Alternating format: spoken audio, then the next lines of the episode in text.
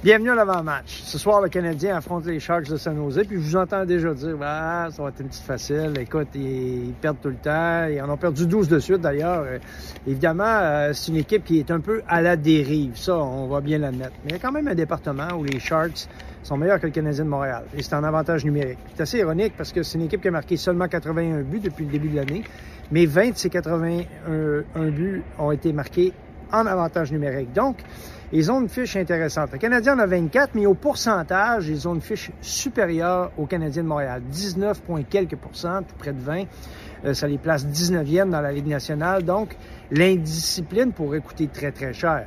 Et on le sait, les débuts de match du Canadien, depuis les deux derniers matchs, hmm, ils n'ont lancé, lancé que neuf fois sur le filet adverse. Et là-dessus, ils ont marqué trois buts les gardiens ont été un peu généreux, où il y a eu un peu de chance, un peu d'opportunisme, mais quoi qu'il en soit, on ne peut pas s'asseoir là-dessus et croire qu'on va marquer facilement contre les gardiens adverses, même contre celui des Sharks de Saint-Nosé. Surtout qu'ils ont perdu 7 à 1 lors du dernier match. Habituellement, au moins, tu essaies d'avoir et moi, j'ai souvent appelé cette, euh, euh, cette, situation opération fierté. À un moment donné, on, sollicite la fierté des joueurs. Donc, je pense que les Sharks ici ce soir voudront être du rendez-vous et surtout très tôt dans le match. Donc, le Canadien devra faire attention à la première période. Samuel Montembeau sera devant le filet. D'ailleurs, ils ont été au rendez-vous durant la première période, en partie dans les deux derniers matchs, à cause du brio de leur gardien de but. La statistique est assez impressionnante.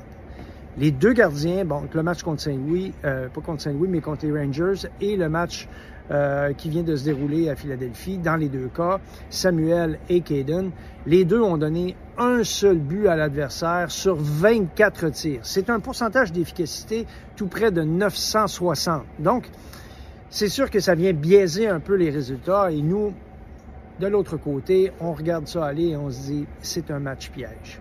Ah, c'est un peu rabat-joie, mais c'est comme ça. Voyons ce que ça va donner ce soir. Bon match.